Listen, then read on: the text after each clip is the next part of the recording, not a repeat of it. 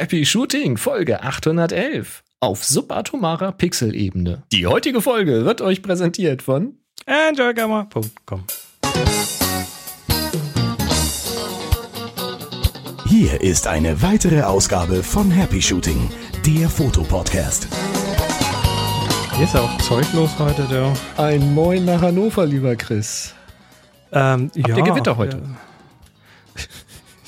Nicht. Heute nachher, vielleicht um 22 Uhr oder so. Gestern war ja voll angetäuscht, dieses Ja, diesmal Wetter. Ich habe mich so gefreut für unsere Regentonne. sind aber eure Moderatoren, Boris und Chris. Ja, hier auch immer nur Antäuschung und dann kommt da nichts. Aber ein bisschen Regen hatten wir immerhin. furchtbar, furchtbar.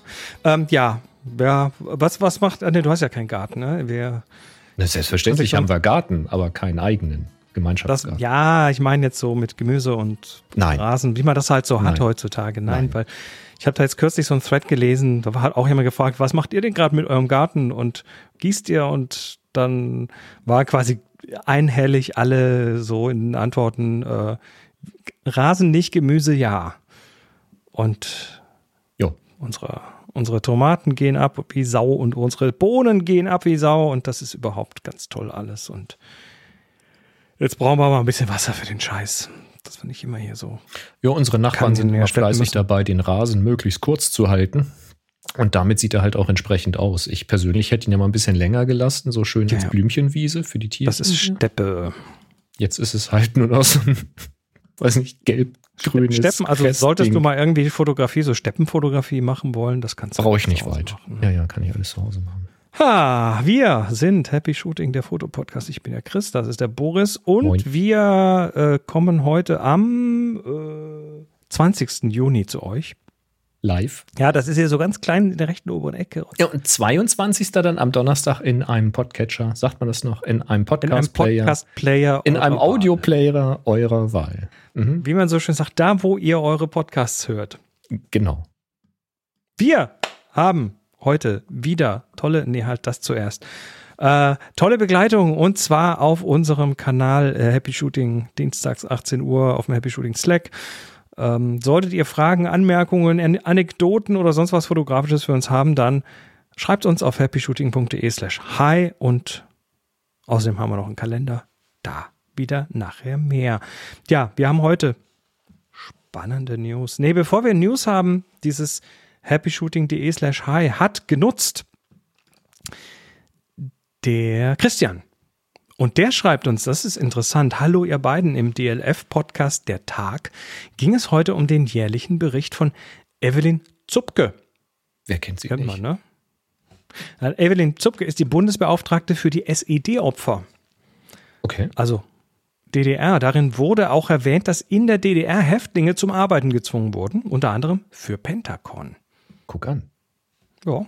Also ob die dort hergestellten Kameras in den Westen exportiert wurden oder wie es die Otto Group, die in Westdeutschland viele Pentagon-Produkte verkauft hat, behauptet, äh, diese nur aus dem Stammwerk in Dresden kamen, kann wohl nicht mehr geprüft werden. Aber ich fand es sehr interessant, da dies leider aus zwei Gesichtspunkten gesehen heute immer noch ein Thema ist. Sei es, ob man heute Produkte aus autoritären Staaten konsumieren möchte oder für die Opfer der SED-Diktatur, die hier anscheinend noch immer vor Un Unternehmen stehen, die eine nötige Aufklärung eher behindern als unterstützen. Ab Minute äh, 1634, also der Podcast hat keine Kapitelmarken, das schafft der öffentlich-rechtliche nicht so richtig. Die üben Ähm, noch. Genau, und äh, da ist ein kurzes Stück darüber, über dieses Thema Zwangsarbeit im, in der DDR. Mhm.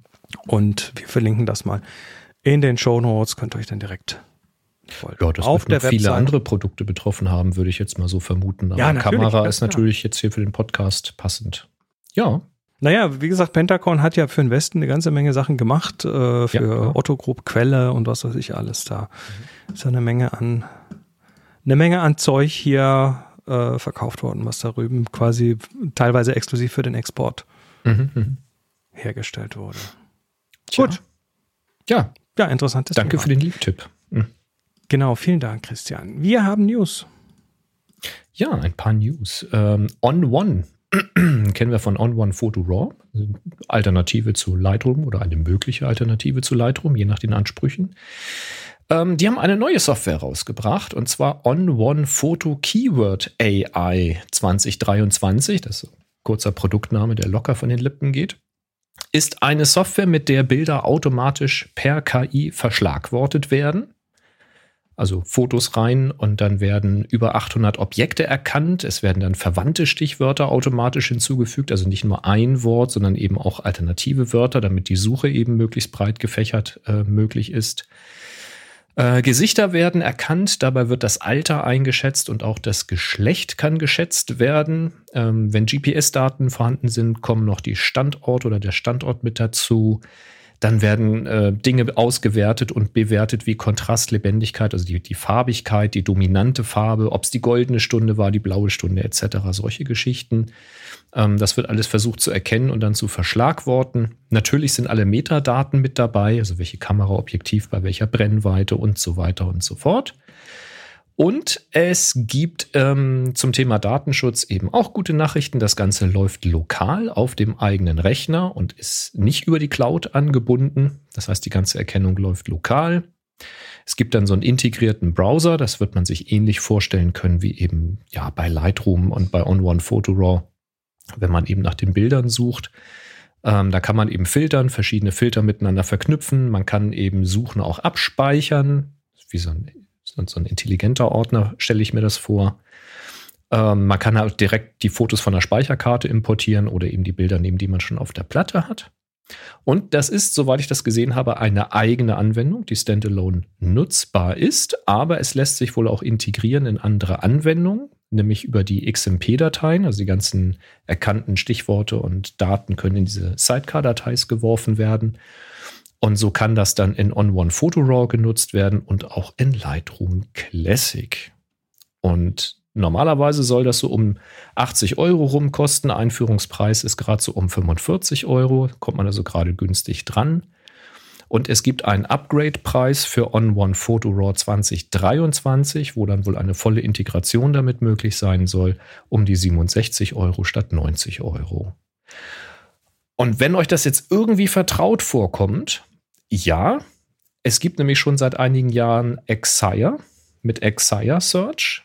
Die machen im Grunde genommen genau das Gleiche, nämlich Fotoanalyse über äh, künstliche Intelligenz, also Machine Learning äh, Algorithmen. Lokal auf der Maschine wird dann eben ein Bild analysiert. Es werden automatisch Stichworte äh, reingepumpt und Informationen über das Bild, um das Ganze ähm, dann zu analysieren. Exire Search liegt ähm, im Augenblick so um die 100 Euro, ist also knapp ein bisschen teurer. Ein Vergleich der beiden habe ich natürlich nicht, weil ich Exire Search selbst nicht benutze. Ich habe das mal ausprobiert seinerzeit, als das ein Thema war. Aber das habe ich jetzt schon lange nicht mehr benutzt. Die haben ja auch schon Updates rausgebracht, mehrere. Und On-One ähm, Foto-Keyword habe ich jetzt noch gar nicht ausprobiert. Da kann ich gar nichts dazu sagen. Das ist das, was Apple ja schon seit längerem, schon seit Jahren im Prinzip on-device macht, richtig? Ja, die haben ja auch, die ja. haben ja auch irgendwie ein paar tausend äh, Sachen, die sie erkennen quasi. Wenn du, wenn du in deiner mhm. Apple Fotos App suchst nach Hund, Katze, Maus, äh, Tür, Tor, Schloss, mhm. Auto, was weiß ich allem, äh, dann findet er die Sachen auch. Ja, mal mehr, mal weniger zuverlässig. Das wird nicht so groß von Apple beworben. Das ist seit ein paar Jahren ist das gekommen unter der Haube. Auch die iPhones, mhm. wenn sie dann am Strom angeschlossen werden, machen das sie so machen sukzessive. Das nur, wenn sie, wenn sie am Strom sind, quasi. Genau. Das läuft auch alles lokal. Das läuft so sukzessive, werden die neuen Fotos dann analysiert und damit rein verschlagwortet. Ähm, das ist schon relativ gut. Ich stelle halt bei meinem iPhone immer wieder fest, dass ich dann doch nicht die Sachen finde, nach denen ich suche. Ähm, ich könnte mir vorstellen, dass hier Exire und On-One Photo Keyword da halt einfach noch ein paar Schritte weitergehen mit den Dingen, und, die sie rein, reinpumpen. Und die machen das auch lokal? Lokal. Mhm. Okay. Also On-One bewirbt das ganz groß, dass es auch lokal läuft. Bei Exire musste ich ein bisschen suchen, aber das steht da auch irgendwo in der Beschreibung drin, dass es auch bei denen lokal läuft. Das kann ich auch bestätigen, weil das lief seinerzeit ganz schön lange hier auf meinem Intel Mac. Ähm, das wird auf den neueren Geräten etwas flotter sein, vermute ich. Kauf dir mal was Gescheites. Ja, damals gab es noch keine M1. Das ist richtig. Ja, ja, so ist das. Ich finde das grundsätzlich ja ganz spannend, ähm, so automatische Verschlagwortung, weil das ist etwas, was äh, häufig sehr lästig und sehr schnell sehr lästig werden kann, weil man immer überlegt, also ich sehe es bei mir selbst, ich bin nicht so ähm, konsistent und konstant, wie ich es gerne wäre mit meinen Schlagworten. Weil es ist zum einen natürlich tagesformabhängig, wie viel Schlagworte schreibst du dazu. Wenn du jetzt, was weiß ich, 30 Fotos verschlagwortest, dann ist man in der Regel ein bisschen großzügiger und beschreibt das Bild ein bisschen genauer. Musst du aber 500 äh, verschlagworten, dann ist man da schon nicht mehr so großzügig und dann macht man nur so die großen Eckdaten. So sind da Personen drauf, welche Personen sind das? Das ist für mich dann ganz wichtig. Oder welche Pferde sind das, wenn ich sie kenne, ist dann ganz wichtig. Ähm, aber wenn du dann, und das merke ich halt jetzt bei zunehmender Kataloggröße, wenn ich jetzt halt ein bestimmtes Bild suche von einem bestimmten Pferd, dann ist es eben schon relevant, ob das im Stall, auf dem Platz oder auf der Weide aufgenommen wurde. Und wenn das dann nicht in den Schlagworten drin steht, weil ich da einfach nicht dran gedacht habe oder das in der Situation, in der die Fotos entstanden sind, nicht wichtig war, weil war ja klar, dass das auf der Weide war, dann ist das blöd, wenn du fünf Jahre später das Bild suchst und musst dann durch so viele hunderte Fotos von diesem Pferd durch, die überall ja. aufgenommen wurden, nur nicht auf der Weide. Ach, das ist ja, ist, ich glaube, ich glaube, jeder, jeder, der so, also es ist ja so, dass viele Leute gerne fotografieren, aber dann halt hinterher die Bilder nie wiederfinden, weil sie halt in diesem großen das ist echt Top lustig. irgendwie verschwinden und das ist tatsächlich schwierig und mh, mm, ich glaube, jeder bräuchte mal so ein Projekt, so ein Buchprojekt oder sowas, so regelmäßig, um sich dran zu erinnern, dass es Verschlagworten einfach total sinnvoll ist. Ja. Und dass, diese, dass man diese Zeit einfach auch ein bisschen einplanen muss, es zu tun. Oder man hat halt tatsächlich eine Software, die es wirklich gut macht. Aber du musst halt für dich auch entscheiden, wie weit willst du gehen. Weil jetzt steht das Pferd, also stell dir vor, du hast Pferde auf der Weide. Klar. Eine Herde von Pferden auf der Weide. Du fotografierst mal zwei, mal eins, mal fünf Pferde, äh, die auf dieser Weide stehen. Immer dieselbe Weide. Und das machst du an verschiedenen Tagen über das ganze Jahr. So, du was beschreibst du jetzt? Beschreibst du noch, beschreibst du, war das Gras hoch oder flach? Beschreibst du, ob der Himmel bewölkt war oder nicht? War der blau? War der trüb den Tag? War das regnerisch? Schreibst du das dazu? Das ist in, der Anwendungszweck. So in also dem, ja, die, das ist das, was du ich musst meine. deine eigene Taxonomie entwickeln und ja. die brauchst du und diesen muss natürlich mit deinem Anwendungszweck zu tun haben. Also wenn du Stockfotograf bist, dann, dann machst du musst du halt, äh, ja. dann musst du halt jeden Furz ver verschlagworten oder zumindest das, ja. wonach die Leute suchen. Und wenn du äh, das Foto einfach irgendwann wiederfinden möchtest und dann sagst, ja, ich habe fünf Minuten Zeit, das zu suchen, dann musst du halt nicht so granular da reingehen, klar. So, und das ist halt der Punkt, ne? Und dann fängst du an und sagst, okay, jetzt habe ich schon die Namen der Pferde dazu rausgesucht, wenn ich sie denn kenne. Dann schreibst du das dazu. Ähm, aber schreibst du noch mal dazu, war das jetzt ein braunes Pferd, war das ein schwarzes Pferd? Weil du kennst das Pferd ja. ja. So, also und Uwe hat einen Backlog von 20 Jahren, ja. äh, schreibt er. Und da würde ich sagen, ähm, da ist dann so eine Software vielleicht sehr hilfreich, wenn man On-One äh, verwendet oder ja, ja. Ähm, äh, beziehungsweise wenn man Lightroom verwendet, das liest ja auch die genau die XMP-Files. Die mhm. Sidecars, das heißt, du kannst dann über die Sidecars auch nach Lightroom rein verschreiben. Richtig. Das sagen sie zumindest, ja. Und das also das 45 ist, Euro, also wenn es einen Anwendungsfall gibt für Schlagworte, dann. Mein Hauptproblem ja. damit ist halt immer, wie zuverlässig ist das? Weil, ja, das möge das mal jemand für uns testen und dann erzählen wir hier drüber. Weil das ist ja das, was mir bei Lightroom äh, so den Spaß verhagelt hat, dass dann selbst die Gesichterkennung bei in, in einer Serie fünf Bilder mit der identischen Gruppe von fünf Leuten oder von vier Leuten und mal sind die Gesichter da drauf erkannt und mal nicht, obwohl sie eigentlich für uns Menschen betrachtet immer gleich in die Kamera schauen.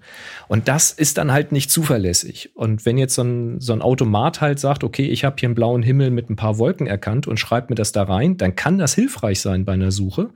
Äh, wenn es das aber nur bei zehn Prozent der Fotos macht, dann brauche ich es auch wieder nicht. So. Okay, Uwe schreibt, er hat Exire, er muss es Sehr mal richtig benutzen. Uwe, wenn du bitte. 20 Jahre Backlog hast, dann lass das doch mal drauf los auf deine Bilder. Uwe, wenn du Exire hast, dann vergleich das gerne mal, weil ich, äh, soweit ich das gesehen habe, gibt es auch da eine Demo-Version von On One. Vergleich das mal bitte und berichte gerne mal.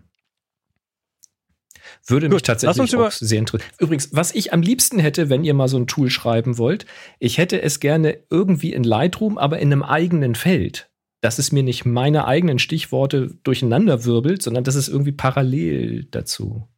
Lass uns über Kameras reden. Du wirst hier, glaube ich, niemanden finden, der sowas entwickelt. Nee, wahrscheinlich nicht. Eher nicht. Ähm, Sony möchte Gas geben. Das, ich habe es nur gelesen, ich fand das ganz spannend. Wir sprachen schon mal darüber, dass Sony gesagt hat, dass sie ja viele Kameras im Jahr machen wollen, also viel Updates machen wollen und sie sind da immer noch weiter auf, äh, auf dem Strompedal, sagt man heutzutage.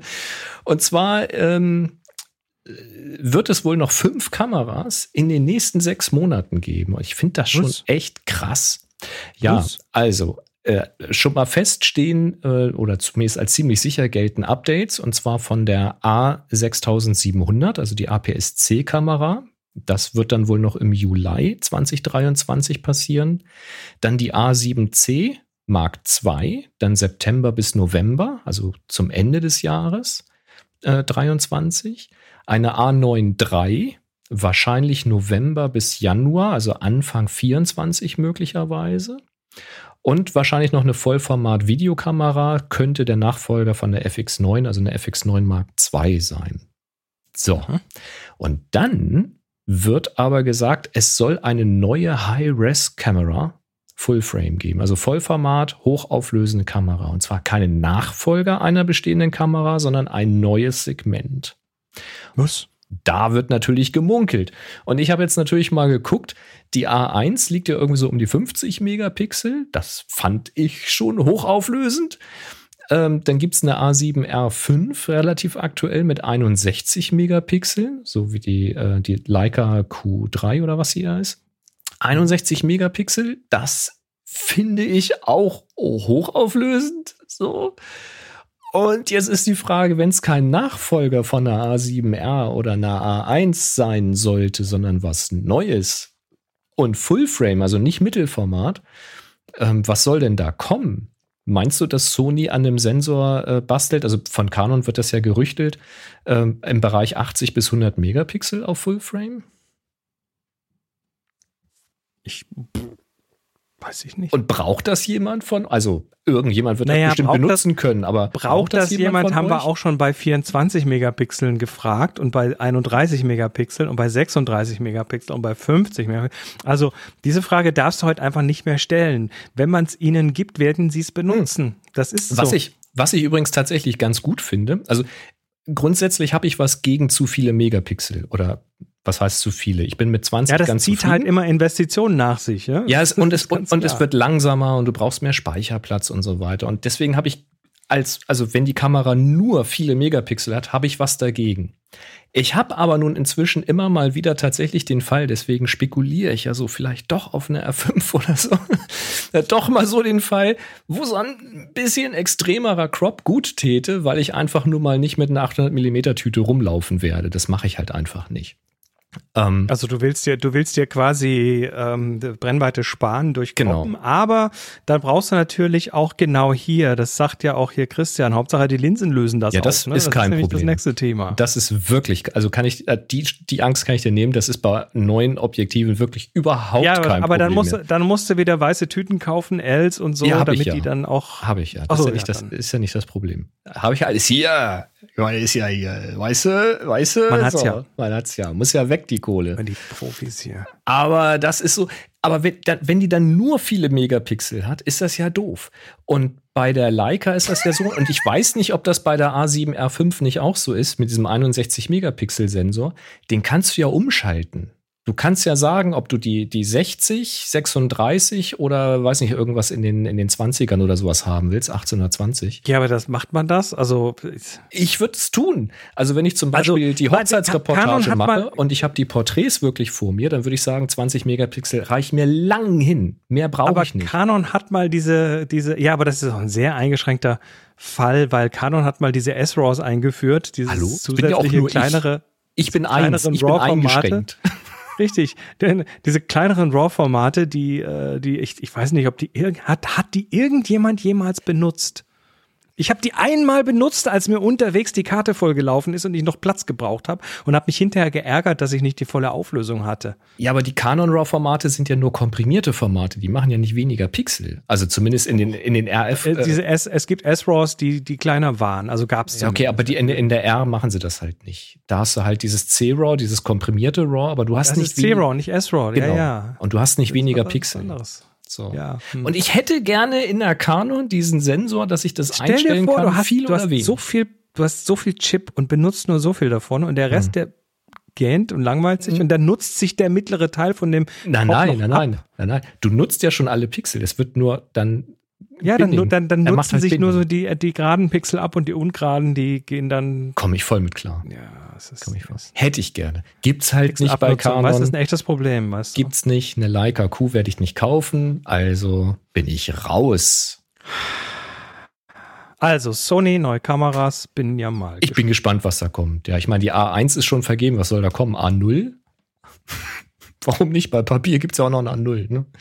So, die kostenlose Web-App AI or Not behauptet, künstlich, künstliche Bilder erkennen zu können.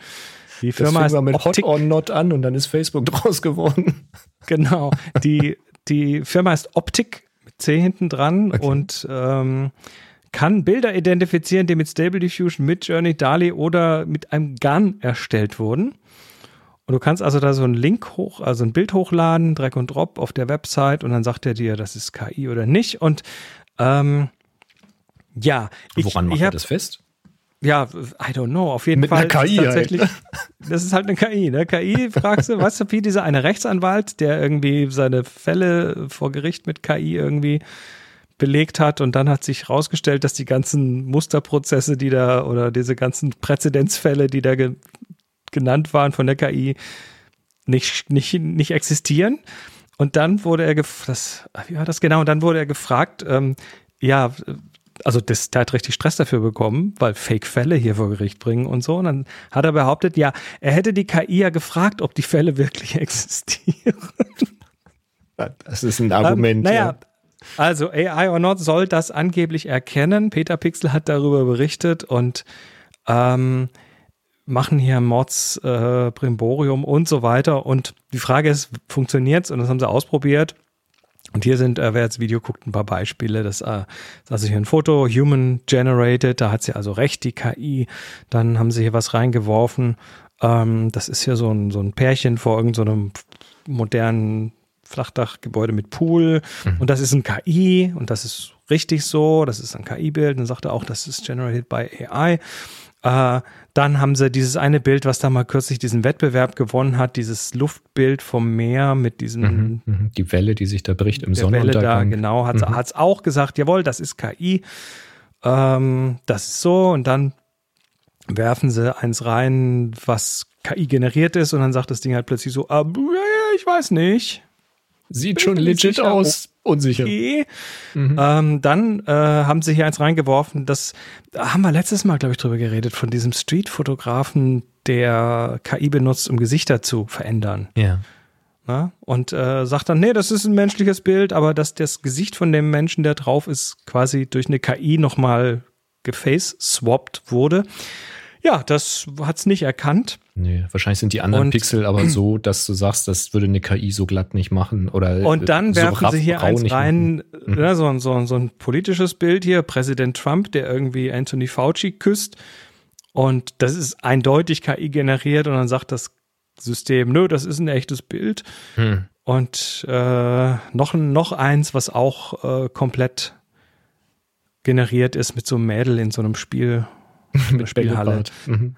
Genau, sagte auch, nö, das ist, das ist ein echtes Bild. Also das so Ding ist nicht zuverlässig. ist es nicht. Okay. Ähm, und sie sagen, ja, wir können nur bei komplett generierten Bildern das sagen und auch nur, wenn sie aus mit Journey, DALI oder Stable Diffusion kommen. Aber es, es ist halt, es Also zeigt sich halt, es ist nicht Ja, so okay. ganz Wahrscheinlich gibt es Anhaltspunkte auf irgendwie Ich frage mich dann natürlich, Pixelebene. don't ask me, aber ist offensichtlich nicht gut genug für zumindest einige Fälle. Mhm. Und ich frage mich natürlich, was hat diese Firma Optik für ein, was haben die davon? Also sie machen da äh, Naja. einen gratis Webservice, wo die Noch. Leute Bilder reinwerfen. Noch gratis. Äh, ich kann mir schon vorstellen, dass äh, das durchaus mal interessant werden könnte, zu prüfen, ist das echt oder nicht. Also für Journalisten, um äh, Quellen zu prüfen oder ähnlich. Ja, wenn es funktioniert. Wenn es funktioniert, ja- natürlich. Aber die, im Moment verschenken sie das und so ein Webservice ist jetzt auch nicht gerade günstig. Das die heißt- trainieren das jetzt wahrscheinlich. Wollte ich gerade gut. sagen, wahrscheinlich trainieren die jetzt ihre KI und Klar. Äh, Ma Schelm, Manuel sagt, äh, das Ding schaut in die Metadaten. Nee, wahrscheinlich nicht. Oder zumindest nicht nur. Und Uwe sagt, die KI fragt die Kollegen, warst du das? Hm, das kann natürlich sein. Hey, Midjourney, ist das von dir? Und Midjourney, ihr habt gerade die- keine haben die- Zeit. Haben die so eine, äh, so eine API, wo du da so ein Bildchen schicken kannst Das sagst, so hast du witzig. das gemacht? Hast du das gemacht? Merken die sich jedes Bild, was die gemacht haben? Feinsten. Hm. äh, so, ähm, hier ist eine Zahl, die gerade durch die Blogs schwirrt.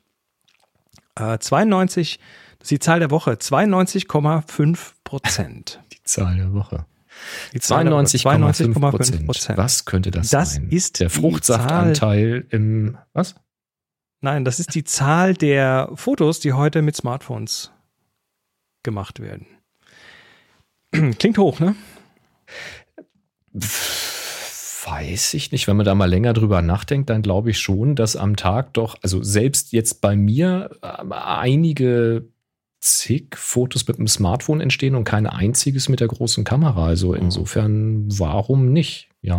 Also es steht hier, eine Studie sagt und so weiter. Und wenn ich Studie höre, dann klingt das immer sehr nach hier Eine Studie mit weißen sagt- Kitteln und so weiter. Eine Studie sagt, gut, diese Studie kommt von einem britischen Fotofachgeschäft oder einer Fotokette. Mhm. Ähm, Max Spielman heißen die und haben wohl über Großbritannien mehrere, einige Schon Geschäfte. hat die Werbung funktioniert. Mhm. Eben, und äh, also da, ich, ich weiß es nicht, ich kann es dir nicht sagen, aber ähm, jedenfalls ist deren Hauptpunkt, dass hier, also sie, sie, sie werfen so ein paar Zahlen in den Raum, unter anderem, dass äh, im Jahr 2023 pro Sekunde 54.400 Bilder gemacht werden und dass, ähm, dass das, äh, also pro Sekunde, ne, 54.000 pro Sekunde, dass das 196 Millionen pro Stunde seien und 4,7 Milliarden am Tag, ähm, wo die dann landen und wie viel weltweit gemacht und so weiter. Also so ein paar Statistiken im Prinzip.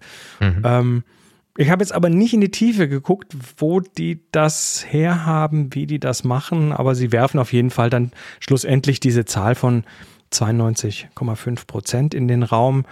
Ähm, und also, dass Smartphones an dieser Stelle dominieren, ist völlig logisch, ist ganz klar. Wesentlich mehr Menschen äh, haben Smartphones als andere Kameras und Mhm. viele Menschen machen Fotos eben auch aus rein aus nützlichen Gründen. Vom Preisschild über, ach, guck mal und ne, solche Sachen.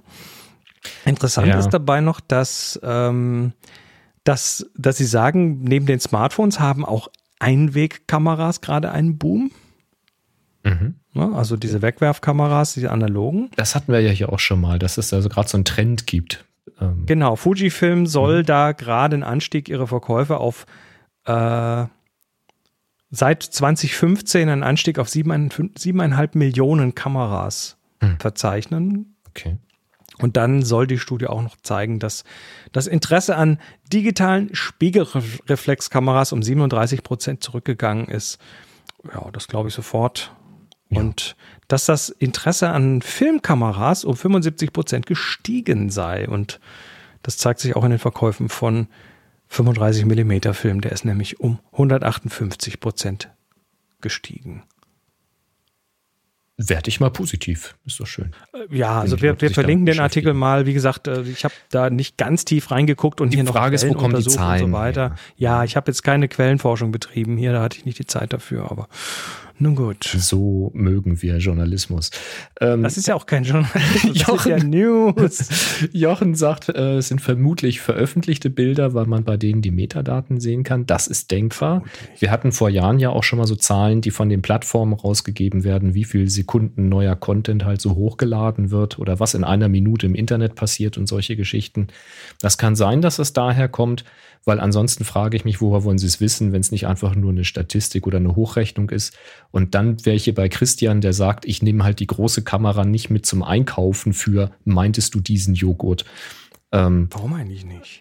Kannst du, weißt du, mal eben schnell ein Bild machen, dann die Speicherkarte rausnehmen, dann Laptop aufmachen, schön. dann einladen, Mhm. kurz äh, ein hübsches Development machen, ein bisschen gerade ziehen, ein bisschen die Kontraste einstellen und dann äh, per Hoch zu wie PickDrop heißt dieses. Ding? Internet, genau, per Internet dann nach Hause schicken und oh, Ja, ist klar.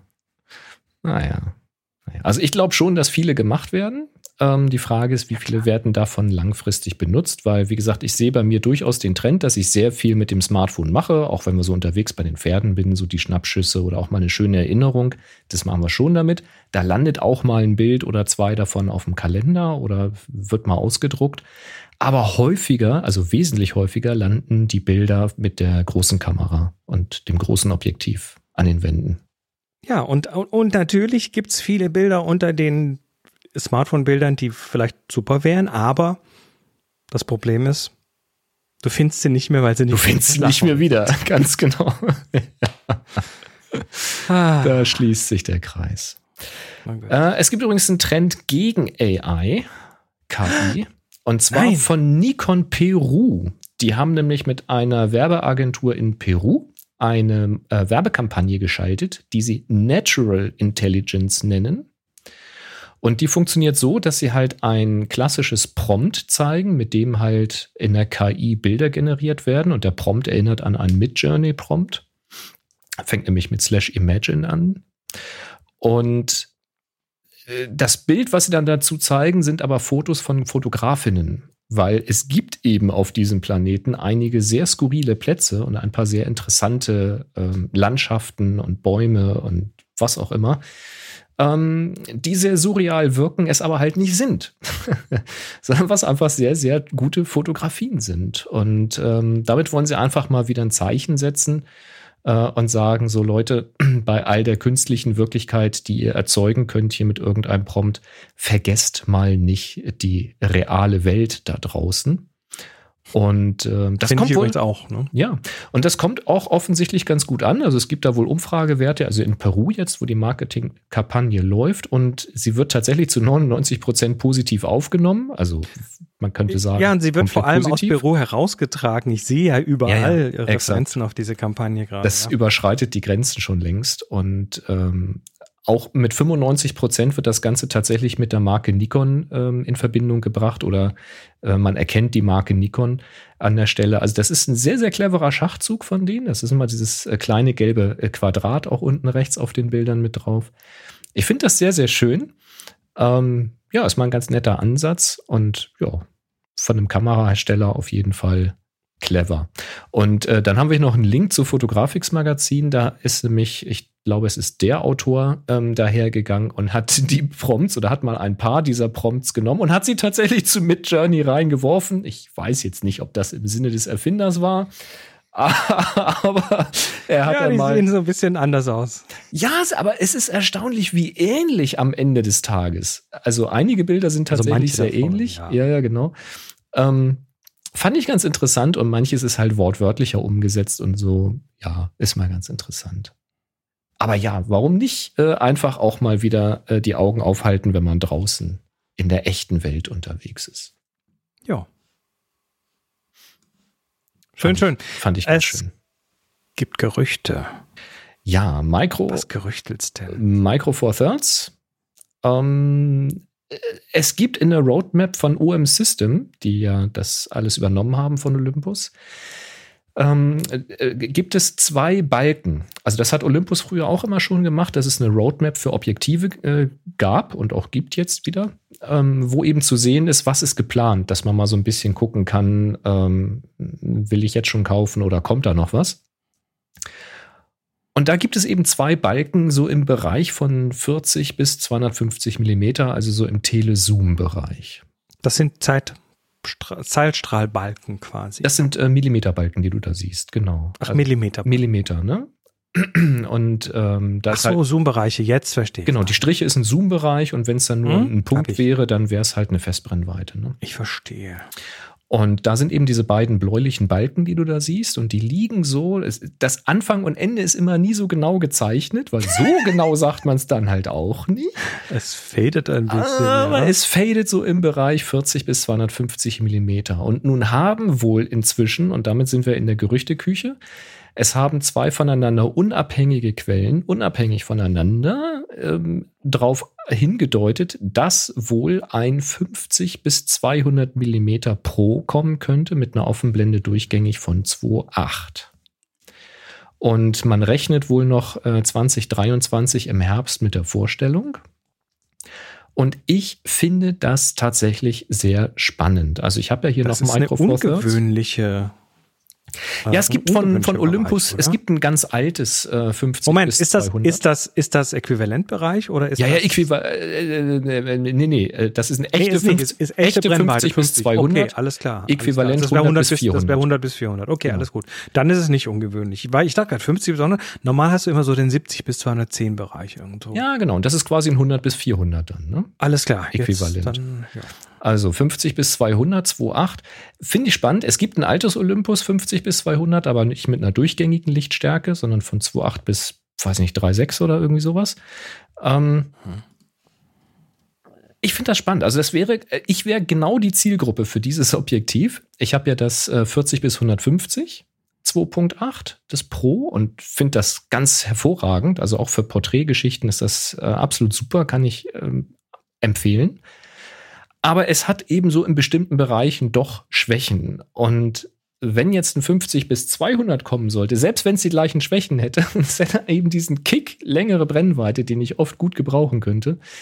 Ähm, also das wäre quasi statt 300 dann 400 Millimeter äquivalent. Ähm, würde ich mich tatsächlich schon sehr freuen. Das Einzige, wo ich so ein bisschen zur Vorsicht mahne, ist, das wird kein kleines und kein leichtes Objektiv. Also auch das 40 bis 150 ist für Micro Four Thirds Verhältnisse eben schon auch ein ganz gutes Ding. So, das hat schon in dem Bereich Maß und Gewicht. Und ich könnte mir vorstellen, dass ein 50 bis 200 eher noch ein bisschen äh, größeren Durchmesser kriegt und ein bisschen schwerer wird. Ähm, das muss man sich mal angucken und ich bin da tatsächlich sehr gespannt, was da kommt. Also wenn das rauskommt, das wird sofort mit Sicherheit da draußen überall gegen das 40 150 verglichen werden. Ähm, und ich bin gespannt, ob ich da tatsächlich für Micro Four Thirds dann nochmal switche und austausche, weil für Telebereich ist einfach die Micro Four Thirds ungeschlagen. Ähm, ich muss mal gucken. Preis ist natürlich auch so eine Sache. Ich glaube nicht, dass das sehr kann günstig sagen, werden weniger. Glas kostet auch weniger Geld. Ja, ja. Meistens. Aber ich finde das tatsächlich sehr spannend. Also gerade weil man ja schon im Sortiment ein sehr ähnliches Objektiv hat.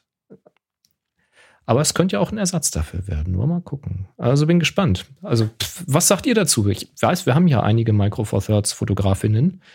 Ähm, kribbelt das bei euch auch so ein bisschen so? Freut ihr euch da drauf? Oder sagt ihr, pff, nee, brauche ich nicht. Nehme ich lieber das 40 150. Schreibt gerne mal Kommentare. Tja. Mhm. Ach so, und eine Neuigkeit habe ich noch. Ähm, da war ich drüber gestolpert. Ich benutze es relativ selten, das Lightroom Mobile. Also für, für Mhm. Android und iOS. Ähm, da ist ja bisher der Haken, du musst die Bilder erstmal von der Kamera ja in das, äh, in das Smartphone oder in das Tablet bekommen und dann ist es ja dort in der, äh, in der Fotobibliothek. Und dann musst du es ja immer noch mal importieren ins Lightroom. Also es ist immer noch mal ein extra Schritt, bevor du es dann in Lightroom auswählen und bearbeiten kannst. Und diesen Schritt hat Adobe jetzt vereinfacht. Das heißt, in der aktuellen Version, das Update ist äh, rausgekommen, weiß ich, irgendwann im Laufe der Woche oder letzte Woche. Ähm, damit könnt ihr jetzt in Lightroom Mobile direkt auf den Bilderkatalog auf dem Smartphone oder auf dem Tablet zugreifen. Also es gibt so einen eigenen Tab, den man antippen kann. Ah, du brauchst nicht mehr, du musst nicht mehr zwingend in dem Lightroom Mobile Katalog arbeiten. Ja, äh, du, Oder kann, du sparst den Import. du hast halt quasi Zugriff auf alle Bilder und sagst dann, das Bild will ich jetzt haben und dann wird es geöffnet, aber es wird unter der Haube natürlich trotzdem nach Lightroom importiert, weil wie willst du es Ah, sonst okay, das heißt, hinterher ist das auch in dem Lightroom-Katalog. Ich gehe davon aus. Ich habe es jetzt noch nicht ausprobiert, aber ich gehe davon aus, weil das Oh. Dateisystem von äh, zumindest iOS kann gar nicht anders. Ähm, Richtig. Ja, doch, du hast, du hast eine API, wo du, ähm, wo du Bilder nach in die Camera Roll zurückschreiben darfst. Ne, wirst du gefragt. klar, das kannst du machen. Mhm. Aber du hast natürlich jetzt nicht die Formate, die die, ganzen- Lightroom ja, hat, genau. die, die ganzen Die ganzen Layer und was weiß ich Metadaten dann alles, da genau. dran und so, das fehlt dir ja Richtig. alles. Das machst du eigentlich nur beim Exportieren dann. Also da, von daher gehe ich aus, dass es halt nur in Anführungszeichen ein vereinfachter Import ist, indem man eben einfach direkt die Camera Roll äh, durchstöbern kann und kann sagen, das, das, das. Und jetzt fängst du direkt mit Bearbeiten an, anstatt erst auswählen, Import machen und dann nochmal auswählen. Ähm, aber alleine das kann schon großen Unterschied machen, dass man es einfach häufiger mal benutzt. Ähm, wollte ich euch mal kundtun. Ähm, ansonsten ist noch eine Erweiterung dazu gekommen. Das ist wahrscheinlich eher so für die Social Media Geschichten. Man kann nämlich, wenn man ein Bild bearbeitet hat, dann kann man aus dieser Bearbeitung ein Video generieren lassen, ein Edit Replay. Und dann läuft halt animiert durch, wie sich das Bild verändert, während man es bearbeitet hat. Mhm. Und das kann man sich entweder selbst angucken oder halt zu Social Media posten. So, dann kann man zeigen, wie toll man Bilder bearbeiten kann oder so. Ist aber auch was, was, also du hast ja mittlerweile so, so, so verschiedene, zum Beispiel Malprogramme auf deinen Devices, wo du dann auch den Fortschritt zeigen kannst, so mhm. als Zeitraffer. Das finde ich ganz cool, so ein Feature. Ja, warum nicht? Und äh, für Lightroom beziehungsweise Lightroom Classic, also nicht die Mobile-Version, sondern eben die neue Lightroom oder die Lightroom Classic Version, da hatten sich jetzt auch Dinge getan. Da weiß ich nicht, ob wir schon darüber gesprochen hatten. Ähm, und zwar die Gradationskurve. Das ist ja so, wenn du an der Gradation spielst und ähm, Helligkeitswerte erhöhst oder verringerst, dann veränderst du auch die Sättigung vom Bild. Es geht also nicht nur auf die Helligkeit, sondern kannst auch den Sättigungseindruck verändern. Und da gibt's jetzt einen neuen Schieberegler unten drunter, womit man das wieder kompensieren kann. Also wenn einem es zu stark gesättigt wird, dadurch, dass man was an, an den Kontrasten gemacht hat oder eben zu wenig, dann hast du direkt dort einen Regler, um das wieder aufzufangen. Auch ganz praktisch. Ähm, und dann gibt es sowohl Körnungen als auch Gradientverläufe in Kombination mit den Masken so dass du sagen mhm. kannst, ich maskiere einen bestimmten Bereich und nur da will ich eine Körnung haben. So kannst du eben zum Beispiel auch helle Partien anders körnen als dunkle Partien dann, wenn du halt eine entsprechende Maske drüber legst. Ja, und auch eben Gradienten machen, aber äh, zum Beispiel nur auf dem Hintergrund, aber nicht auf der Person. Ähm, das soll damit jetzt einfacher sein. Ich habe es noch nicht benutzt, ähm, die Tools, äh, habe das noch nicht gebraucht. Bin mal gespannt, ob ich das äh, mit den Fotos äh, dann gebrauchen kann, die ich am Samstag bei der Hochzeit mache, weil da werden ein paar Fotos stattfinden äh, mit Wasser im Vordergrund und eben Himmel. Und je nachdem, was da für eine Tageszeit ist, könnte es sein, dass ich da den Hintergrund vielleicht mit einem Gradient ein bisschen runterziehen will, um es unten nicht zu duster zu haben. Und da muss ich ja die Person rausschneiden und vielleicht geht das jetzt ja dann per Knopfdruck. Ich muss mal gucken. Ich freue mich schon drauf. Tja. Ja, ähm, dann ganz kurz nur der Hinweis, das ist jetzt auch kein Werbeblock, sondern nur der Hinweis, dass wir eigentlich jetzt einen Werbeblock hätten, aber aus verschiedenen Gründen hat der sich ein bisschen verschoben, ähm, weil die Auflösung des Wandern, der Wandern-Aufgabe steht, ähm, mhm. steht noch aus und die kommt nächste Woche, also ist nicht verschenkt, nur um eine Woche verschoben und die Bleibt aktuelle. Aufgabe. Techniker ist genau. informiert.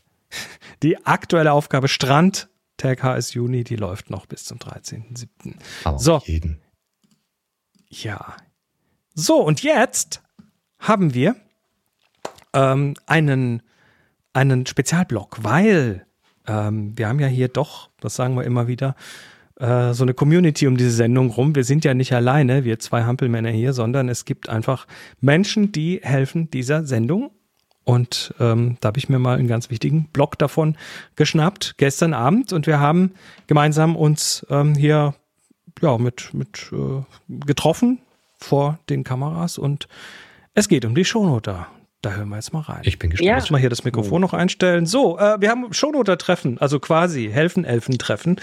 Ähm, ich würde nämlich ganz gerne mal den Vorhang lupfen und ein bisschen hinter die Kulissen der Sendung schauen, weil das ist ja nicht nur, äh, das sind ja nicht nur Boris und ich, die hier quasi vorne rumhampeln und erzählen, sondern äh, das ist ja eine, eine gut geölte Maschine, kann man fast sagen, die da so vor sich hin schnurrt. Und das ist zum einen natürlich so unsere eigene Datensammlung, dann wird von Leuten, werden auch diverse Themen uns zugespielt, zum Beispiel über happyshooting.de slash hi, aber auch über den Slack und äh, dann wird die Sendung, während sie läuft, ja während dem Livestream ähm, von vielen tollen Menschen begleitet im Slack, die uns dann hier auch, ähm, naja, ich sag mal, äh, Kontext liefern. Dienstags 18 Uhr ist der Kanal für alle nochmal und äh, dann gibt es, aber oh, hier kommt noch jemand dazu. Sehr schön, hier kommt noch jemand per Audio dazu. Wir nehmen schon auf. Ähm, ah, moin, moin. Und, moin, moin. Genau, und äh, dann gibt es noch Menschen, die während der Sendung hier gucken, dass ihr da draußen eine schöne aufbereitete schriftliche Form der Sendung bekommt, nämlich in Form von Texten und Links. Äh, ich habe mal geguckt auf die Liste, also aktuell sind da verzeichnet die Sonja, der Christian, Dietmar, Sebastian, der ist nicht mehr so richtig dabei, David, Kai, Dieter und Holger, glaube ich, wenn ich mich nicht irre. Ähm, und ja, ich sag mal Hallo, schön, dass ihr da seid. Hallo. Hallo. Hi. Ja, ähm, also aktiv sind so je Sendung so, wie viel sind es? Zwei, drei, vier manchmal? Drei sollten es sein. Drei sollten es sein. Ja. Also anwesend hier sind jetzt Sonja, Dietmar, Kai und Foto Holly. Ja. Drei, drei sollten es in der Regel sein und das klappt da immer. Ist, ist ja das auch, es ist ja das Schöne dann, wenn man dann sich auch noch austauschen kann. Aber was eben nicht so ganz so schön ist, wenn man dann mal alleine Not, Shownoten muss. Das ist die, die Einsamkeit des Dietmar manchmal am äh, Dienstagabend. ja. Also nicht ich, ich, ne? ich, ich, muss mal sagen, was ihr, was ihr da tut, ist ja, ist ja ein essentieller Bestandteil der Sendung. Ja, das ist ja, ähm, also Shownotes haben zwei Funktionen. Das eine ist, überhaupt mal Links in die Shownotes zu bekommen, weil viele Leute wollen diese Links haben und irgendwelche, wir reden über irgendein Thema und dann ist die Frage immer, ja, wo finde ich das? Nein, in den Shownotes natürlich. Und das zweite ist SEO. Also Auffindbarkeit der Sendung, weil der, die, das Internet wird heute immer noch im Wesentlichen über Text indiziert. Also man muss über Text suchen. Ähm, wie lange seid ihr so dabei bisher? Kai? Ja, gute Frage. Äh, ich glaube, ich habe 2017 angefangen mit mhm. Show Notes. Äh, so genau weiß ich es nicht mehr. Aber so um den Dreh rum wird es wohl gewesen sein. Da wurde mir versprochen, dass man das ohne Hosen macht. das, das, ja, ja, nee, ist ja. auch so. Ist ja auch so. Also es, wir ja. haben keine Kleiderordnung. Du darfst auch, äh, du darfst das, das Beinkleider tragen, wie du sie möchtest. Ja, aber seitdem Sonja dabei ist, ziehen wir doch Unterhosen an. ja. Wieso habt, habt ihr, habt ihr denn, dann, habt ihr ja. denn parallel zur Sendung eine Videokonferenz laufen? Nein. Nee, nee, nee, sicherheitshalber nicht. Sieht keiner. Gott sei Dank. Naja, ähm, ich bin ein bisschen äh, abgelenkt. Mein Kater will jetzt unbedingt mit auf dem Schreibtisch liegen, ja. Ja, zeig ihn doch mal. Ze zeig her deinen Kater, los. Cat Content. Cat Content, bitte. Moment, Cat Content. Kater, Kater, Kater. Ah, hallo, Kater. Fernsehen. Ja. Na, will ja. nicht. Dann halt runter. Will wieder runter. Er ist ähm, nicht begeistert. Nee, nee, der will jetzt irgendwie Leckerlis haben und Streicheleinheiten.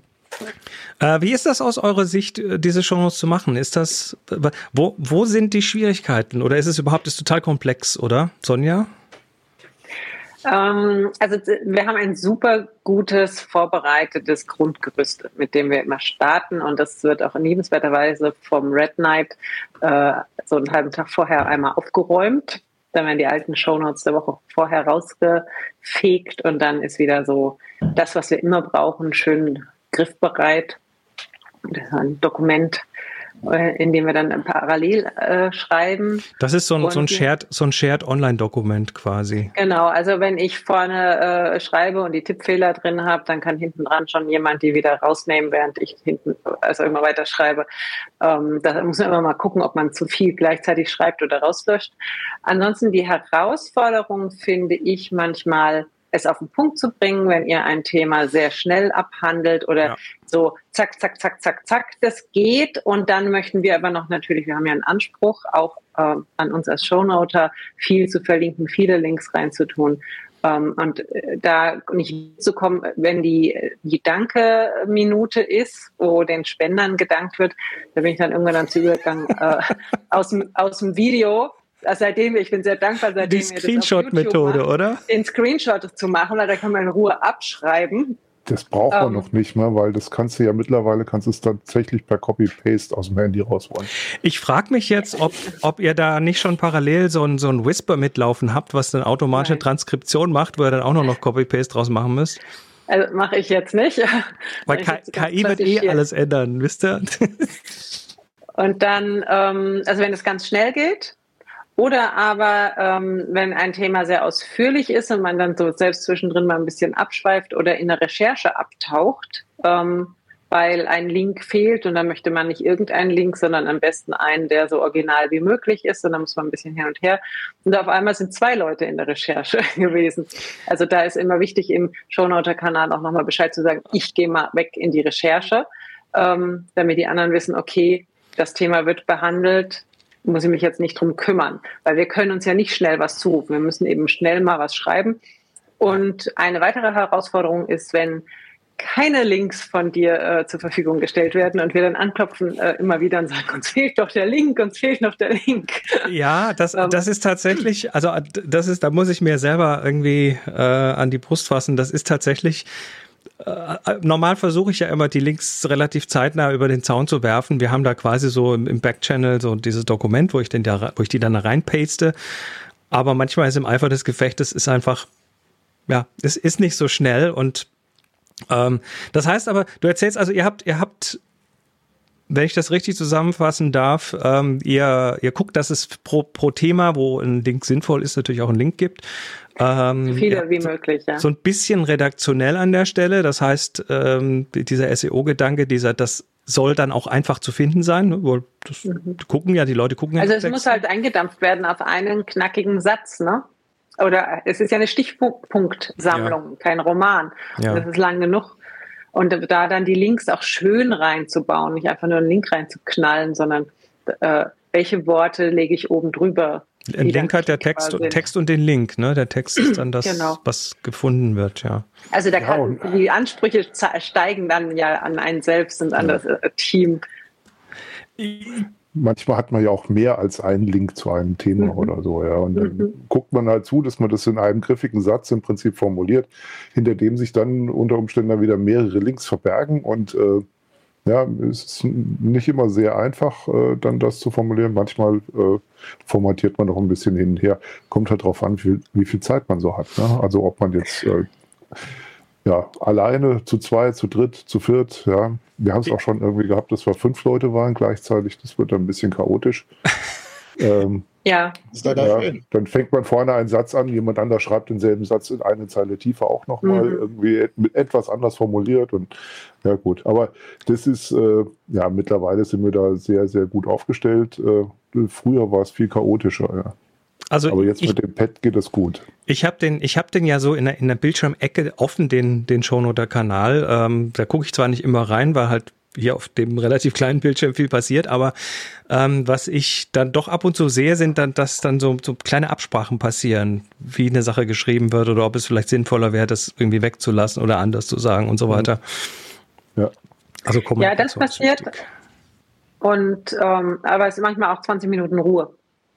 Also es ist nicht so, dass wir da die ganze Zeit uns am Austauschen sind, weil wir sind, wir hören zu. Ich bin sehr froh auch, dass man YouTube zurückspulen kann während der, der Live-Aufnahme, dann kann ich mir manchmal da noch sagen, okay, ich muss da jetzt noch mal was nachhören, weil ich irgendwas nicht mitgekriegt habe oder ich möchte irgendwas, was eingeblendet war, noch mal sehen, ähm, welches Produkt es war vielleicht, das angekündigt wurde. Wir, wir haben ja zwei Live-Kanäle. Wir haben den äh, immer noch den alten, in Anführungszeichen, Audiokanal und den YouTube-Videokanal. Ähm, welchen nutzt ihr da? Das wusste, das weiß ich nämlich überhaupt nicht. Ich kenne ehrlich gesagt nur einen Kanal. Echt? Ja. Und, und der ist der Audiokanal? Der, Show, der Shownoter-Kanal. Ja, ich, ich meine ich mein jetzt die, äh, die, die Audio- oder, oder Videoausspielung. Ne? Das kommt ja irgendwie ähm, bei euch an, was wir da machen im Livestream.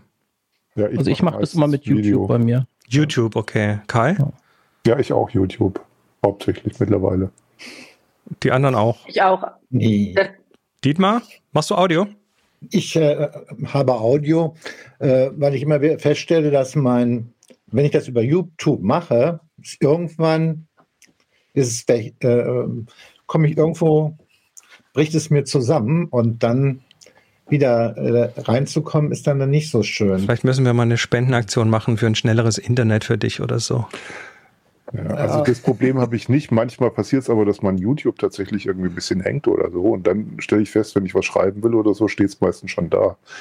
Und dann denke ich mir, hä, ich habe das doch gerade erst gehört. Wie kommt das jetzt, dass da jetzt der Text schon da mhm. steht? Aber das ist dann halt so der, der persönliche Leck, den man dann hat. Und äh, ja, muss man dann gucken. Dann, ja, wieder, dann lade ich die Seite wieder neu, dann fehlt mir zwar ein Satz, aber dann bin ich auch wieder. Ist interessant mit ja. den, mit den, äh, mit den Latenzen. Also wir schicken das ja rein und dann wird das da irgendwie in der Maschine ver Hackstück, sowohl auf YouTube als auch auf Videoseite, also auch auf, auf, als auch auf der Audioseite. Und dann kommt das nach ein paar Sekunden erst auf der anderen Seite bei euch wieder raus. Und das ist bei YouTube tatsächlich so. Also das im schnellsten Fall sind es, glaube ich, tatsächlich nur drei Sekunden. Das ist also echt flott, ähm, diese Bearbeitung. Aber manchmal sind Leute dann tatsächlich eine Minute oder länger hinterher. Also das ist. Man merkt ja schon zehn Sekunden oder sowas, nämlich wenn dann im im Slack anders geschrieben wird, als was man selber gerade eigentlich gehört hat. Dann denkt man, worüber schreiben die denn jetzt? Ich dachte immer, ihr seid alle so schnell und ich so langsam. ja, das, wie gesagt, äh, manchmal hilft dann, äh, glaube ich, so ein Refresh einfach, das nochmal neu laden. Das ja. Kannst du ja sagen. Ich finde es schon an manchen Stellen, also gerade wenn äh, die Informationsdichte sehr hoch ist bei dem, was ihr erzählt, ist es schon herausfordernd, ne? das zusammenzufassen, die Links reinzuklöppeln, zu gucken, gibt es schon Links von dir, die rüber zu kopieren. Aufpassen, dass sie nicht jemand anderes kopiert hat, dass man nicht irgendwo was weglöscht, was nicht weggelöscht werden soll. Also da, da ähm, entwickelt sich so ein implizites Protokoll so ein bisschen zwischen euch, oder? Ja, und dann äh, ist, hilft es halt wirklich, wenn man mal sagt, okay, ich mache das jetzt oder ähm, ich recherchiere nochmal hier und da. Okay. Ähm, also ich muss auch sagen, ohne YouTube würde es deutlich schwerer sein, für mich zumindest zu Shownoten, weil äh, ich sehe ja dann von euch die eingeblendeten Webseiten, auf die ihr euch bezieht, und dann finde ich die schneller. Mhm. Ja, weil ah, dann kann okay. ich irgendwie nach, nach einer Überschrift gucken oder äh, und, und die, den Webseitenbetreiber und dann findet man die recht schnell im zweiten Fenster, was dann parallel offen ist. Aber ähm, wenn ich jetzt nur Audio hätte, wäre es für mich da schwieriger auf jeden Fall. Hm. Ja, also ich mag den YouTube auch sehr, eben auch um also nochmal vielleicht äh, 60 Sekunden zurückzuschieben, den Regler, um zu gucken, ah, welche Webseite war aufgerufen, welches Produkt hat, hat man da gesehen, der, welcher Artikel war das, ähm, hm. irgend sowas. Der Trick ist dann bei YouTube, um wieder aufzuholen bis zur Live-Marke, bis es wieder richtig live ist, äh, einfach, einfach auf doppelte Geschwindigkeit stellen. Und dann ah. verpasst du nichts. Okay. Aber dann drehen wir noch schneller, als wir es ja. eh schon tun. Ja, wobei ja. ich höre euch ja normalerweise, wenn ich die Podcasts höre, höre ich ja eh immer auf 1,2-facher Geschwindigkeit. Ich auch. Also doppelt, doppelt, doppelt ist mir zu schnell, da, da bin ich zu alt für. Aber 1,2-fach, das hilft mir und dann so Pausen überspringen. Ähm, na gut, das könnte man natürlich beim, beim Video dann auch machen. Ne? Diese alten Optimierer. 1,25. Mir hat kürzlich irgendjemand gesagt, er hätte, er hätte so eine Sendung gehört, auch im Podcast, wo irgend so ein Hirnforscher gesagt hätte, so schnell hören und so ist gar nicht gut, da bleibt nur die Hälfte hängen. Aber nee, ja, ihr, dürft, ihr dürft ja tun, was ihr wollt. Ihr seid erwachsen. Ihr seid übrigens alle ganz knapp an, äh, an, an der KI vorbeigeschrammt gerade, weil ähm, wir haben ja, um die Sendung zu be be äh, bearbeiten, haben wir auch Phonic. Und auch Phonic macht jetzt ja mittlerweile auch Transkriptionen. Die verwenden wir noch nicht, aber wir haben in der Hinterhand schon für die letzten Sendungen äh, Transkripte gemacht. Die müssen wir dann mal irgendwann dann noch einbauen. Und die haben mittlerweile eine Funktion reingebaut, die ähm, per ChatGPT automatisch Shownotes schreibt und Kapitelmarken macht. Ja, prima. Nee, das nee, nee, eben. Aber, nein, aber nein. So gut, so gut, wie unsere handgeklöppelten werden die nie. Das haben wir uns nee. dann natürlich gleich angeschaut, aber ähm, das kann zum einen natürlich nicht aus dem, was wir da erzählen, weil das nur das Audio bearbeitet, kann das da keine Links extrahieren und so weiter. Und die sind ja ein ganz zentraler äh, Punkt in den Show Notes.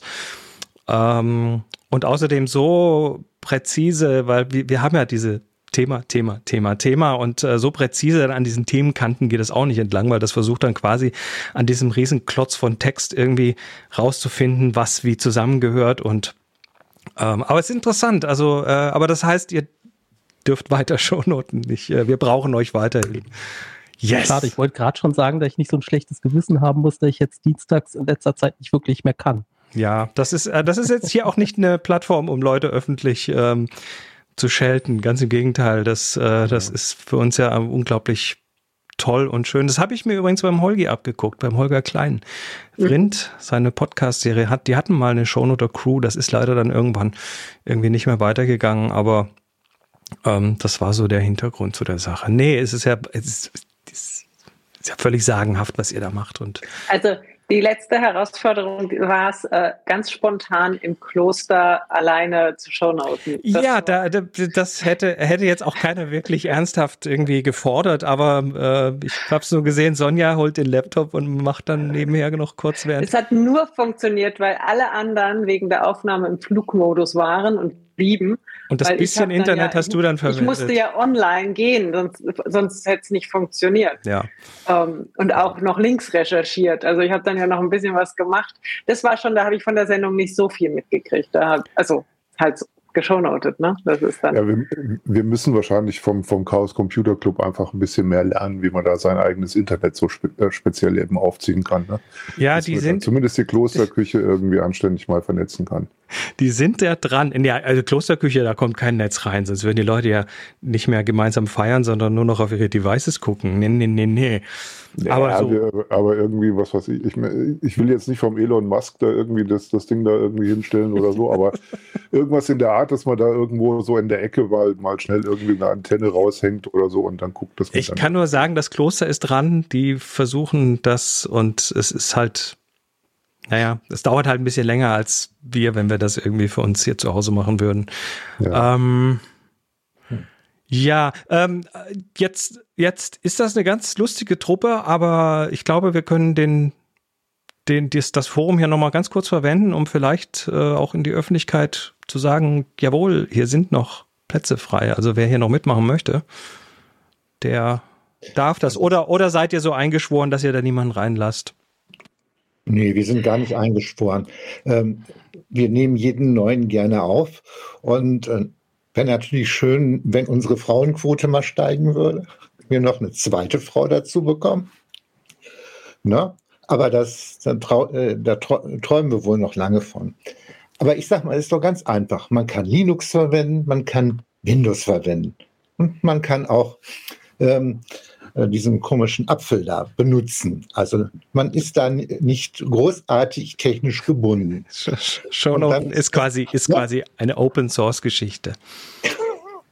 Ne? Und da, also unsere ähm, Anfänger nehmen wir immer un- unter unsere Fittiche und versuchen sie zu unterstützen. Wie lange dauert Ja. das, bis jemand so neu drin ist? Also ihr habt dann doch ab und zu mal jemand neuen mit reingenommen. Ist das irgendwie, muss man sich da monatelang einarbeiten oder ist das Nö. nö? Also ich war, glaube ich, der Letzte, der dazugekommen ist und äh, das ging quasi auf Anhieb, würde ich sagen. Hm. Also ich habe mir einmal die Anleitung angeguckt. Es gibt eine Anleitung. Genau. Ähm, und äh, also ich kannte dieses äh, Tool, wo wir reinschreiben, dieses HackMD, kannte ich schon vorher von der Arbeit. Und, Das ist so ein ähm, Online-Texteditor, der dann noch so ein bisschen so ein paar Genau. Formatierungsfeatures hat, ja. Genau, und die, man sieht auch immer im Bund, äh, wer da gerade schreibt und wo jeder seinen Cursor hat. Da kommt man sich allein deswegen auch schon nicht ganz so sehr ins Gehege. Manchmal passiert das bei Dietmar und mir, glaube ich. Aber ich freue mich da Macht immer doch drüber. nichts. Das gehört dazu. Das ist doch das Schöne an So, solange, solange er unten meine Links findet, ist alles gut. Ja, wenn du sie unten reinpackst, gerne. Und die auch hinterher schön aufräumt, wenn ihr sie verwendet habt. Ja. Also ich hatte mir am Anfang lauter Lesezeichen gesetzt, ne? Also auch für dieses äh, HackMD äh, Dokument und auch für dieses Erklärungsdokument und dann ist noch mal so ein kleines bisschen am Ende Korrektur lesen, dann lesen alle noch mal drüber, dann sagt jeder ja passt, also bevor nicht alle gesagt haben ja ich bin fertig, ähm, wird das nicht extra exportiert und dann gibt's noch mal eine Anleitung, wie man eben diese Shownotes, die wir da geschrieben haben, so exportiert, dass es reines HTML wird und da muss vorne und hinten noch was abgeschnipselt werden. Und Genau. dann schmeißen wir das dem Boris in den Slack und dann kann der das gleich weiternehmen. Ihr? Und, und parallel macht er auch noch Tags, weil das hilft Mhm. nämlich beim SEO ganz gewaltig, wenn man zum Beispiel auf YouTube dann noch entsprechende Tags hat, dann ist die Sendung nämlich auch besser findbar. Also das fällt noch so quasi nebenher raus und wir. Da muss man sich aber, also ich muss mich da ganz schön konzentrieren, auch noch immer wieder nach unten zu scrollen und die, äh, die Text zu ergänzen, weil die müssen ja, das sind ja nur noch Stichworte, dass die sinnvoll sind. Ja, also es ist, halten wir fest, es ist eine nicht ganz anspruchslose Tätigkeit, aber die, die man aber sehr schnell erlernen kann.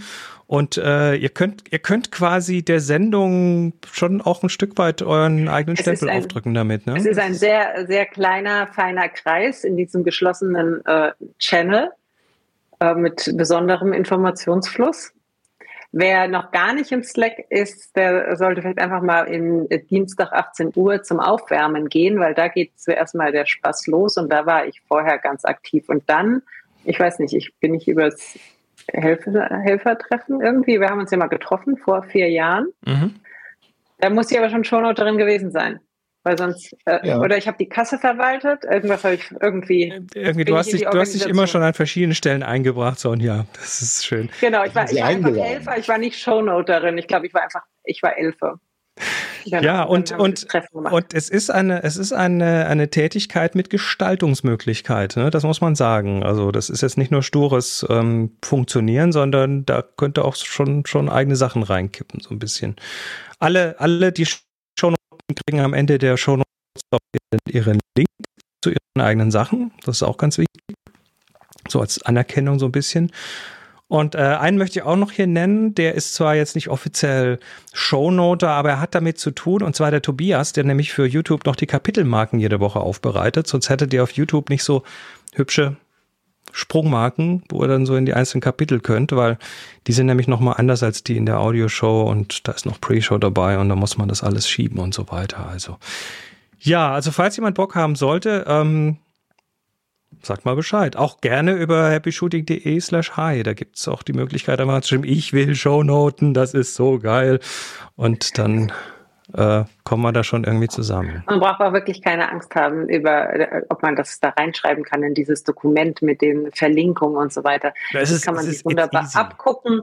Es, ähm, ich habe mir hier damals noch mal eine Notiz ganz am Anfang gemacht, wo ich mir so ein paar, äh, wie komme ich zur eckigen Klammer, äh, mal aufgeschrieben habe, bis ich es auswendig konnte.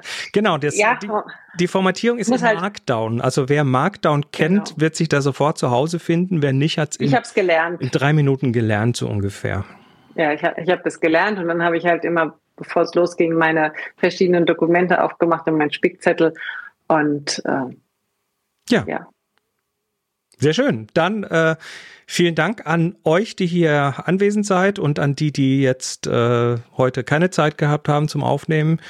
Ähm, wir sind tief in eurer Schuld, Boris und ich und überhaupt alle, die hier die Sendung hören und ab und zu mal in die Shownotes klicken oder sonst wie irgendwo, die sich da tummeln und das ist alles äh, euch zu verdanken. Ihr seid einfach toll. Dankeschön und ja, macht's gut. Ciao, ciao. Ja. Ciao. Tschüss, schönen Ciao. Abend. Ja, cool. So sieht's aus. Sehr geil. Das, äh, Ah, das fand ich war mal hinter, Ja. hinter die Kulissen. Ne? Das ist, Ja, äh, behind the das, das, das ist nämlich tatsächlich, da ist einiges los und das kriegt man so vorne nicht mit, sondern da fallen halt immer so die Sendungen raus und die sind fertig und Mhm. man sieht vielleicht noch ein bisschen, was wir hier so machen und wenn wir noch irgendwie äh, die Thumbnails noch bauen und solche Geschichten, das kriegt man ja noch mit, aber dann, ja. Da passiert eine Menge im Hintergrund, ja. Vielen Dank, auch von mir.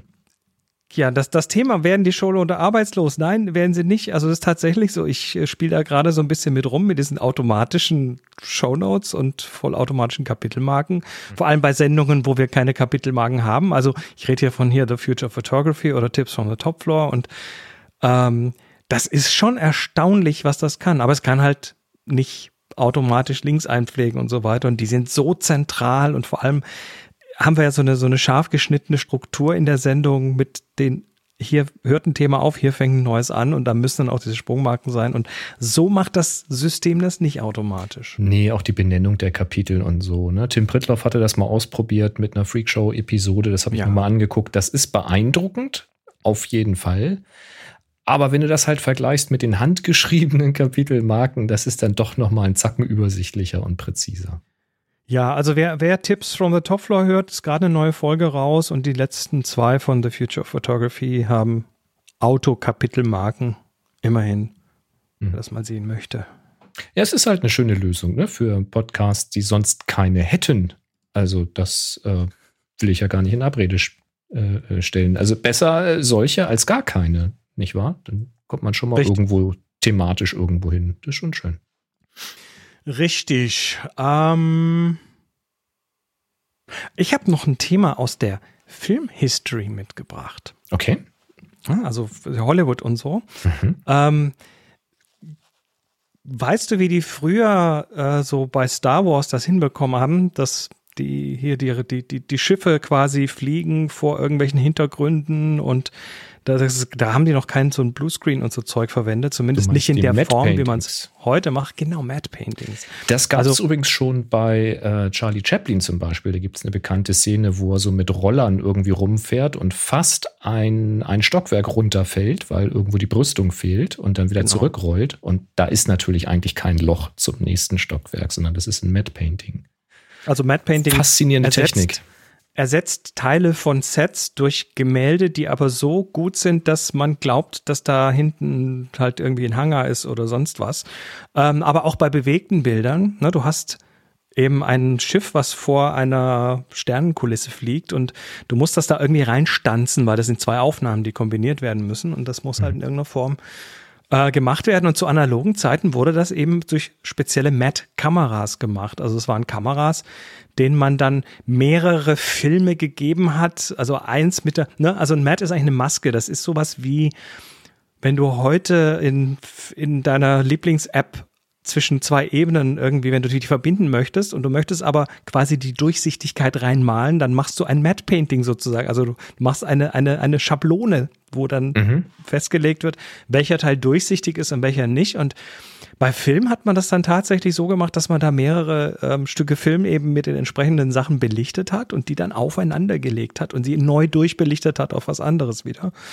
Ähm, es gab auch noch andere Techniken. Also bei Blade Runner zum Beispiel haben sie tatsächlich äh, eben nicht mit solchen Mats gearbeitet, sondern sie haben bei diesen wahnsinnigen Intro-Szenen mit diesen riesen Gebäuden, mit den Millionen Lichtern in, in der Nacht und was weiß ich, da haben sie tatsächlich den Film mehrfach direkt belichtet. Also die haben so, so Kameras gehabt, die sich exakt gleich bewegen wie vorher und dann, also das völlig, völliger Hammeraufwand, unglaublich aufwendig.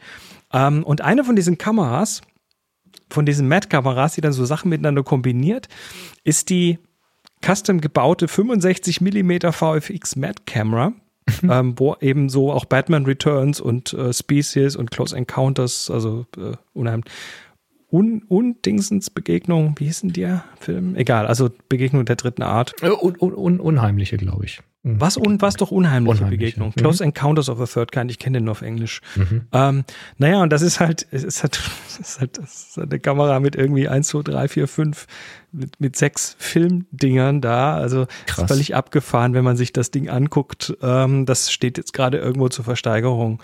Also wer ein Stück Filmgeschichte äh, besitzen will in Form einer handgebauten Spezialkamera, die eben genau solche Sachen tut, der solle sich das mal äh, hier Ein. Stück Filmgeschichte auf jeden Das Fall. Unglaublich. Ja, es ist teilweise wirklich faszinierend, wenn man so Filme sich anschaut.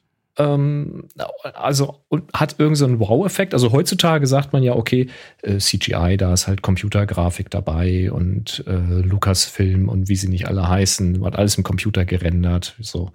Aber früher, wenn man sich die alten Filme mal so anguckt, Das musstest du Auch- alles irgendwie von Hand hinkriegen. es gibt halt so ein paar Filme, die echt gut gealtert sind. Also auch wenn du die heute anguckst, dann sagst du mit dem heutigen Wissen, okay, sie hatten damals keine Computer, die das gerechnet haben. Wie zum Geier haben sie das gemacht? Und dann versuchst du mal so ein Reverse Engineering und kommst nicht drauf.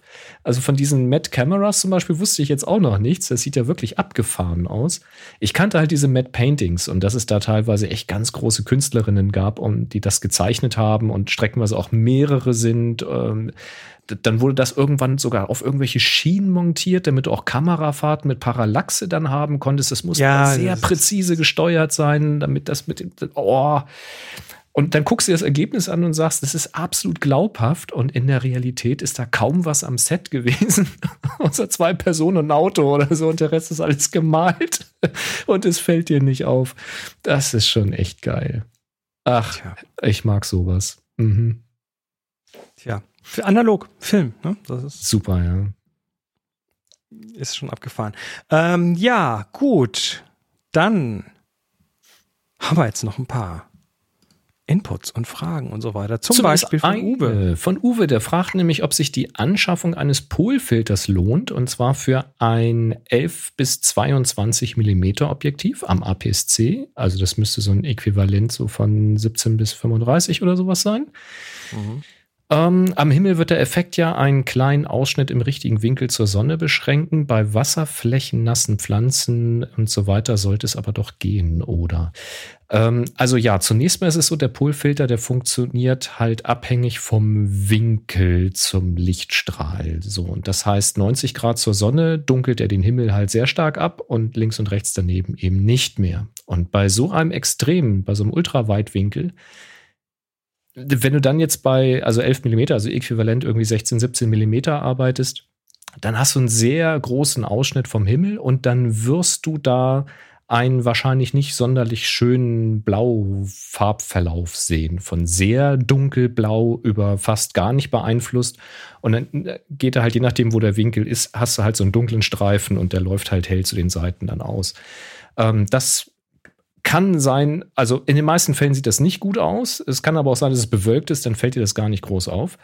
Ähm, wo es natürlich hilft, das müssen nicht mal nasse Pflanzen sein, das ist einfach generell Blattoberflächen, die plötzlich sehr viel satter und strahlend grüner werden, Gras und so weiter, wo einfach der Blauanteil rausgeht. Aber auch da ist das, ist das ja immer noch winkelabhängig. Also Ja. es kann dann durchaus sein, dass es eben an den Rändern anders aussieht als in der Mitte. Nur da fällt es nicht so auf. Da Bei so fällt es nicht so Himmel auf. Genau. ist das, ist es quasi nicht zu retten. Ich habe das schon mal gehabt. Ähm, vor vielen Jahren, einfach als ich mal so ernsthafter mit dem Thema rumgespielt habe, auch im Digitalen dann, und dann hatte ich halt Bilder, wo ich sagte, was ist denn da mit dem Himmel? Das ist ja, oder ah, einen großen Fehler mal gemacht. Ich habe tatsächlich mal so ein Pano gemacht auf die Art und Weise. Und da hatte ich Hm. also dann quasi äh, einen Winkel von 180 Grad irgendwie abgedeckt. Und da war halt wirklich, das war Zebra da oben fast. Und das, Super. da war nichts zu retten. Also das, ich habe alles probiert, irgendwie Teile abzudunkeln, Teile aufzuhellen. Und das war einfach so, das hat nur Himmel scheiße tauschen. ausgesehen. Also, also ja, deshalb Kannst du nur noch da, also für den Himmel ist es schwierig. ja, Aber wenn der Himmel genau bedeckt ist und wenn vor allem auch kein direktes Sonnenlicht da ist, dann hat das Licht ja mehrere Richtungen. Genau. Also und, dann, Und für die Pflanzen kann das halt trotzdem sinnvoll sein, ähm, dass du da einfach einen satteren, natürlicheren Eindruck bekommst ähm, von Blättern und so weiter, die ja vielleicht auch nicht über den ganzen Bildbereich gehen, sondern eben halt irgendwelche Bäume, die du mit am Rand äh, platzierst. Also das hängt sehr vom Bildausschnitt ab. Äh, Probier es auf jeden Fall aus. Und Blick durch Wasseroberflächen, also wenn du jetzt irgendwie vom, von einem Boot oder einem Steg runter schräg zum Wasser stehst und du möchtest eben ein bisschen durchschauen, weil es ist so klares Wasser und du willst auf die Steine runter oder die Fischchen, die da drinnen schwimmen oder sowas. Das geht natürlich auch, weil wenn über den ganzen Winkel könntest du sowieso nicht ins Wasser reingucken, weil irgendwo reflektiert das Licht dann ja trotzdem. Ähm, aber an der Stelle, wo du halt deinen Bildausschnitt hast, dann hast du trotzdem eine Chance, da durchzugucken. Ähm, also das kann sich auf jeden Fall lohnen, aber wie gesagt, jetzt, wenn es dir um den dunklen Himmel geht, da bist du halt mit einem Grau-Verlauffilter besser bedient oder halt mit Photoshop oder Lightroom oder ähnlichem. Also einfach ein bisschen unterbelichten, dass es nicht überstrahlt. Ähm, und der Polfilter halt, ja, auch bei Glasscheiben zum Beispiel, selbst wenn du jetzt so einen Ultraweitwinkel hast und du bist in der Stadt und ähm, machst so eine, so, eine, so eine Straßenszene, willst aber irgendwie ähm, nicht die Reflexion im Schaufenster haben, sondern in Schaufenster eben besser reinschauen. Auch das funktioniert im richtigen Winkel natürlich trotzdem. Und dann ist es dir ja egal, wenn es auf der Glasscheibe auf der anderen Seite nicht funktioniert, weil das würde sowieso nicht funktionieren. Ähm, also für sowas lohnt sich das schon. Auf jeden Fall. Kann ich empfehlen. Tja, das war die Frage. Und äh, wir haben ein ganz tolles Formular, wo ihr Fragen reinwerfen dürft oder auch ein Audio dranhängen dürft oder sogar ein Stück Video, falls ihr das hier in der Sendung mal haben möchtet. Und das ist auf Happy Shooting. Super, ich fange nochmal, komm nochmal rein. Auf happyshooting.de slash hi. happyshooting.de slash hi. Und hi dürft ihr schreiben, wie ihr wollt. Wir, ähm, ja, wir freuen uns, von euch zu hören. Immer gern. Und dann, ja, wenn, wenn, es, wenn es relevant ist, dann landet es auch ganz gerne mal hier in der Sendung. Was auch in der Sendung gelandet ist, ist äh, ein Termin. den wir von Jürgen bekommen haben. Den Terminkalender. Ding, ding, ding, ding, ding, ding. Und der Jürgen weist uns wieder hin auf einen äh, Termin im Deutsch-Amerikanischen Institut in Tübingen in der Karlstraße 3. Und zwar vom 3.5. bis zum 19.6. ist eine Ausstellung. Strong is the New Pretty, a celebration of girls being themselves. Wie schauen junge Frauen und Mädchen in die Zukunft und wie sehen sie sich selbst darin und in der Gegenwart mutmachend, aufmunternd und vor allem authentisch. Selten war ein so umfangreiches, schönes und vielfältiges Konzept junger Frauen so aussagekräftig auf den Punkt gebracht und so eindrucksvoll bebildert wie diese Fotoreihe. Ja, da äh, guckt es euch an. Also ich, ich, ich mag das, das DAI, das äh, Deutsch-Amerikanische Institut in Tübingen, das macht echt viel im Punkto Fotografie.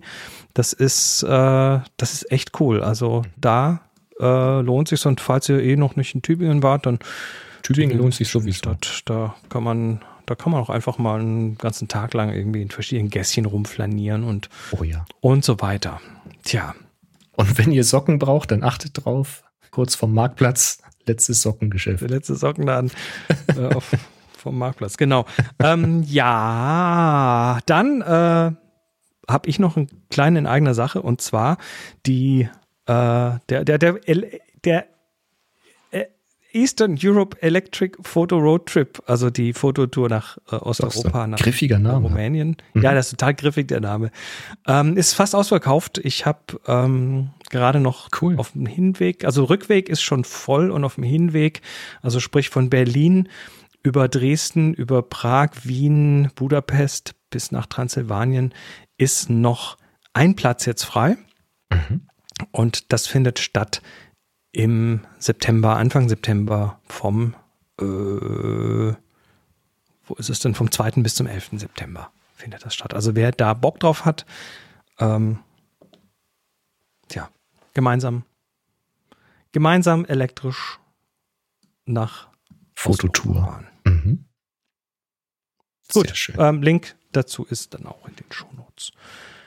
Ja, damit sind wir, glaube ich, sind wir durch, oder?